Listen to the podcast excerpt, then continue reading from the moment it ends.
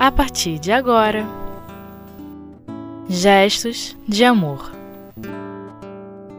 O Evangelho segundo o Espiritismo. Cuidar do corpo e do espírito. Com Graça Rezende. Queridos companheiros, hoje vamos estudar o Evangelho segundo o Espiritismo, no capítulo 17, Sedes Perfeitos, o item 11 que nos fala de cuidar do corpo e do espírito. É uma mensagem do Espírito Jorge, um espírito protetor, Paris, 1863. Esse espírito começa questionando que para se alcançar a perfeição, se para se alcançar a perfeição moral, se deve macerar ou maltratar o corpo. Será que isso teria alguma utilidade, trazendo algum benefício para o espírito? Ele vai nos fazendo entender a necessidade de cuidar-se do corpo, pois o mesmo influi de maneira muito importante sobre a alma, já que a mesma se encontra cativa, ela está presa à carne. E é para ela, para a alma, para que ela se expanda, para que tenha, ele fala, né, que tenha a ilusão de liberdade, então, o corpo precisa estar são, disposto, forte. Se o corpo e espírito se acham em perfeito estado, como fazer para manter o equilíbrio entre essas duas aptidões e necessidades tão diferentes? Ele questiona, né? Como é que vamos conseguir esse equilíbrio? Então ele nos fala de dois sistemas que se defrontam Primeiro, dos ascetas, que são os que vivem para o exercício, o exercício prático que leva à efetiva realização da virtude. E são eles que querem aniquilar o corpo. Seria uma autopunição a fim de adquirir a plenitude da vida moral. Existem os que buscam viver longe dos pecados do mundo se isolam de todos, não se relacionam com o próximo. Esquecendo que a melhor maneira de crescer espiritualmente é estando em relação com as dificuldades um do outro, a fim de superar as suas próprias dificuldades. Por outro lado, existem os materialistas, que só dão importância ao corpo. Seu pensamento é: acabou o corpo, acabou a vida onde a alma é desconsiderada como se fosse algo supérfluo e sem vida, fora da carne. Esses são os que não creem na vida após a morte do corpo físico, que é a vida do espírito imortal. E há ainda os indiferentes, que levam a vida sem preservar o corpo, vivem sem compromisso de resguardar a, a saúde física são aqueles que abusam dos prazeres a que suas más tendências conduz. Não se importam com a vida futura, como o espírito imortal. São os perdulários. E tem ainda aqueles que só buscam o necessário para si próprios.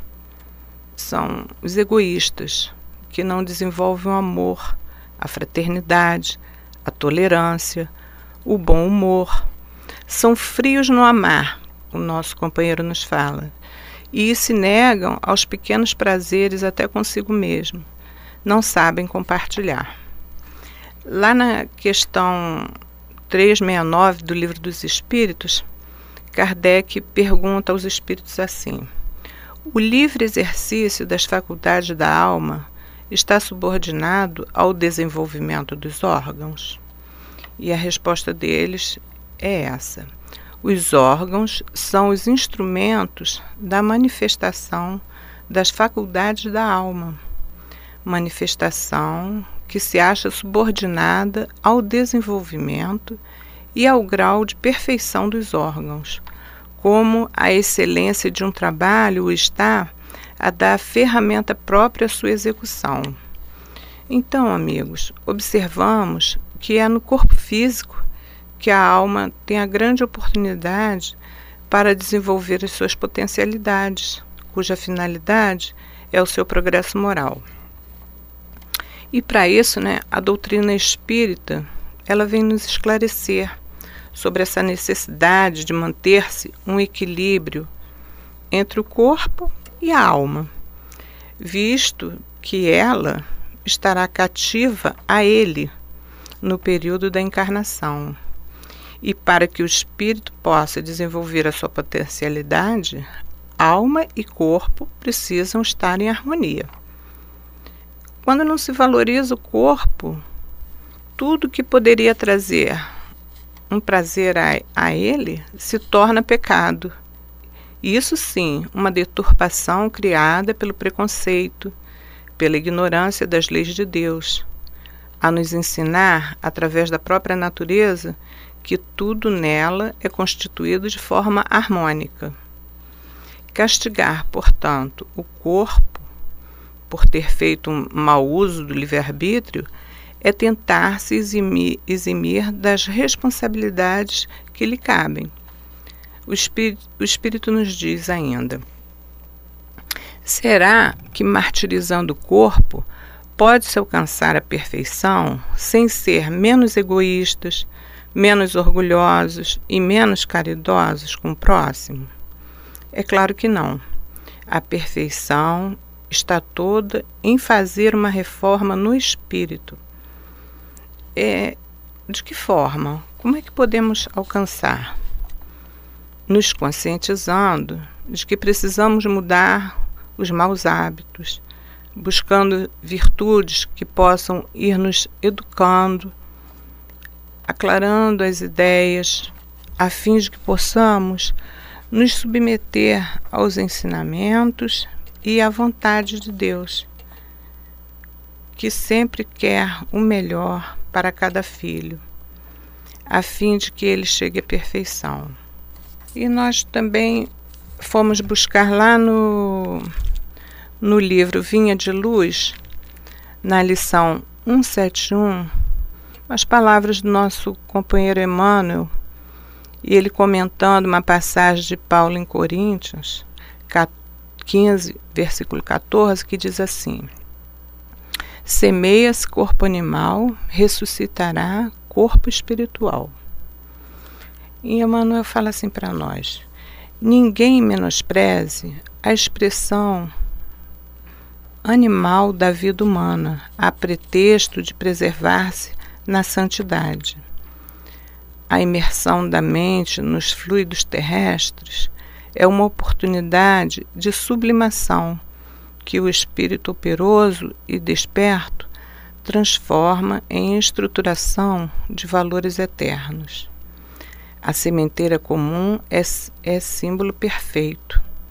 O germe, lançado à cova escura, sofre a ação dos detritos da terra, afronta a lama, o frio, a resistência do chão, mas em breve se converte em verdura e utilidade na folhagem, em perfume e cor nas flores, em alimento e riqueza nos frutos.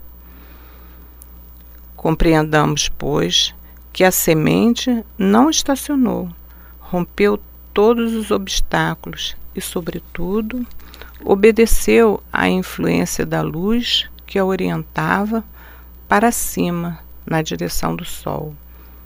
A cova do corpo é também preciosa para a lavoura espiritual, quando nos submetemos à lei que nos induz para o alto. Toda criatura, provisoriamente algemada à matéria, pode aproveitar o tempo na criação de espiritualidade divina. O apóstolo, todavia, é muito claro quando emprega o termo semeia-se.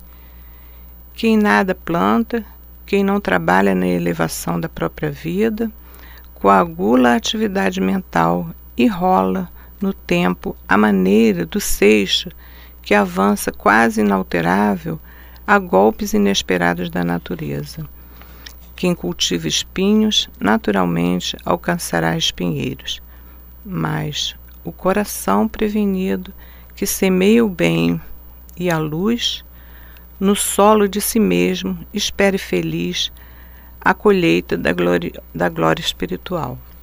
Então nós vamos observando, né, que o nosso companheiro Emmanuel vai nos mostrando, né, o valor do nosso corpo físico, né, que é uma oportunidade que nós temos para a realização, né, das nossas tarefas enquanto espíritos imortais que somos. É a nossa oportunidade. Então, companheiros, nós vamos parar um pouquinho por aqui e voltaremos em seguida para mais um momento de estudo.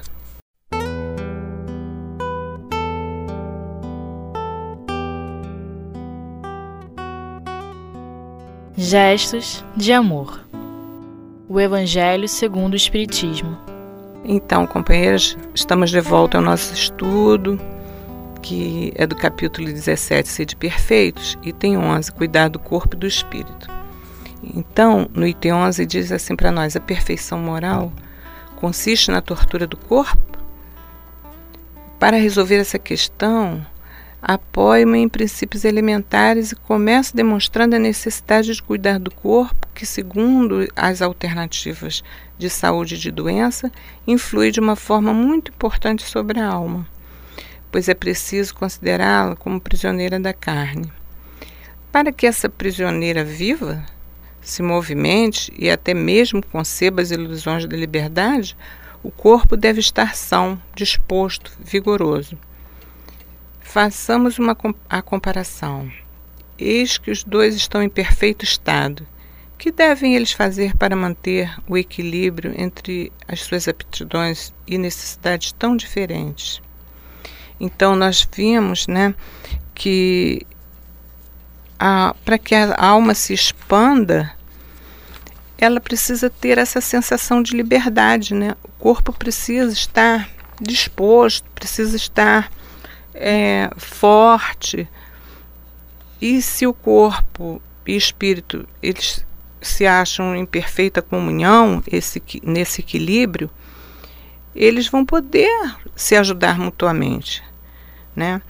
Nós vamos ver que temos lá aqueles que preferem ou não acreditam ou só acreditam é, que possam levar uma, uma vida de virtudes, esquecendo do corpo, e esses até buscam né, aniquilar com o corpo, porque só, só se importa com a alma verdadeiramente. Né? Eles acham que só se importa com a alma né?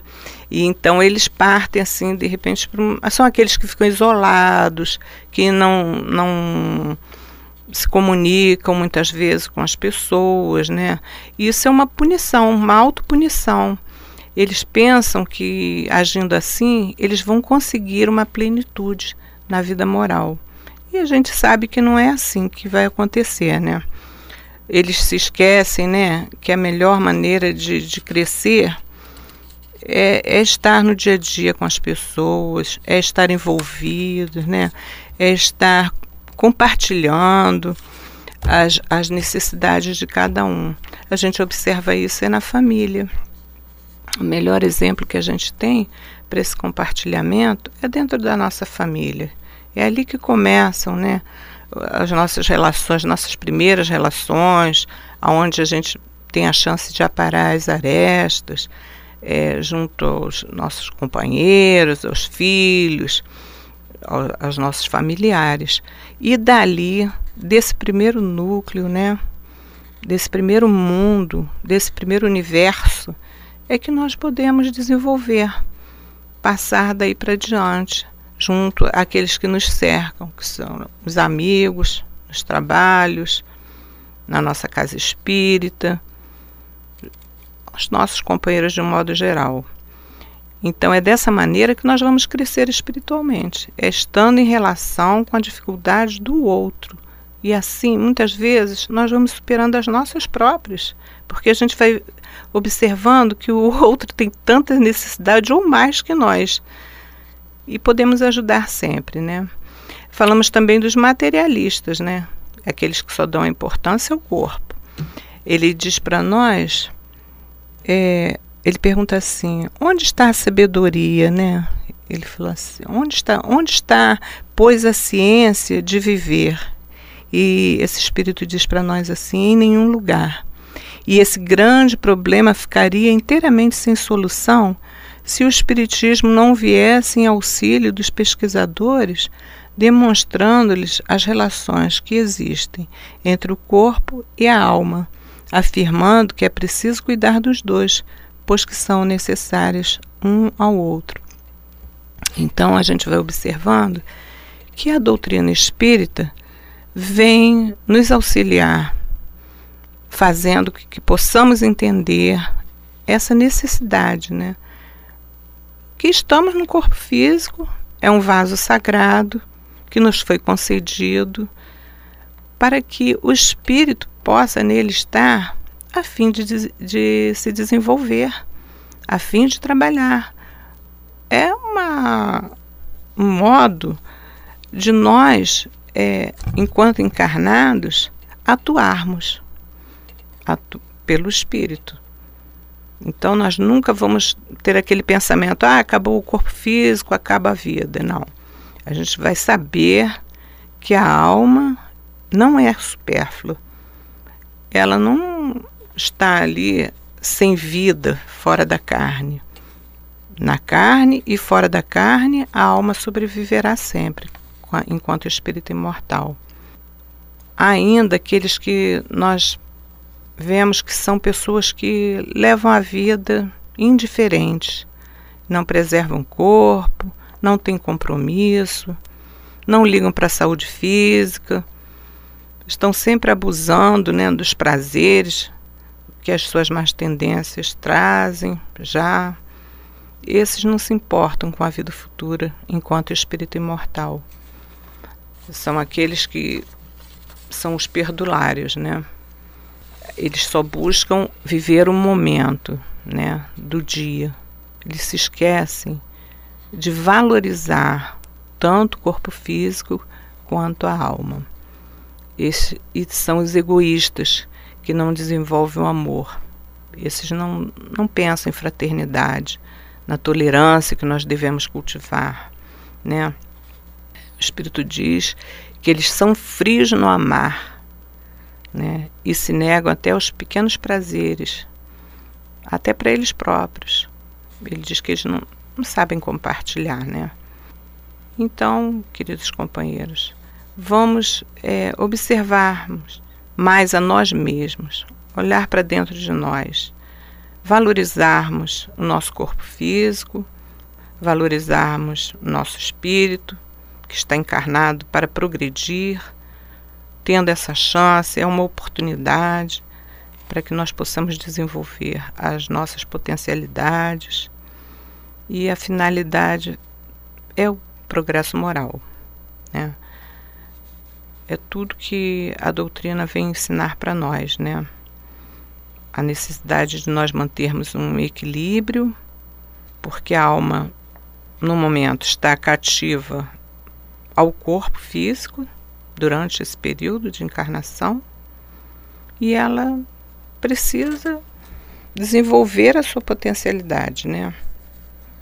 Para que isso ocorra, as duas têm que estar em harmonia, né? Então, queridos, castigar o corpo não é a solução. Não será martirizando o corpo que se vai alcançar a perfeição se nós não nos tornarmos menos egoístas, menos orgulhosos, menos caridosos com o nosso próximo. A perfeição está toda na reforma do espírito, na conscientização de que nós precisamos mudar os nossos hábitos, vamos buscando a nossa virtude e que nós possamos ir nos educando, aclarando as nossas ideias, a fim de que possamos nos submeter aos ensinamentos e à vontade de Deus, que sempre quer o melhor para cada um de nós, a fim de que possamos chegar à perfeição. Que o Senhor Jesus a todos nós possa envolver em suas amorosas vibrações de amor. Muita paz, meus irmãos.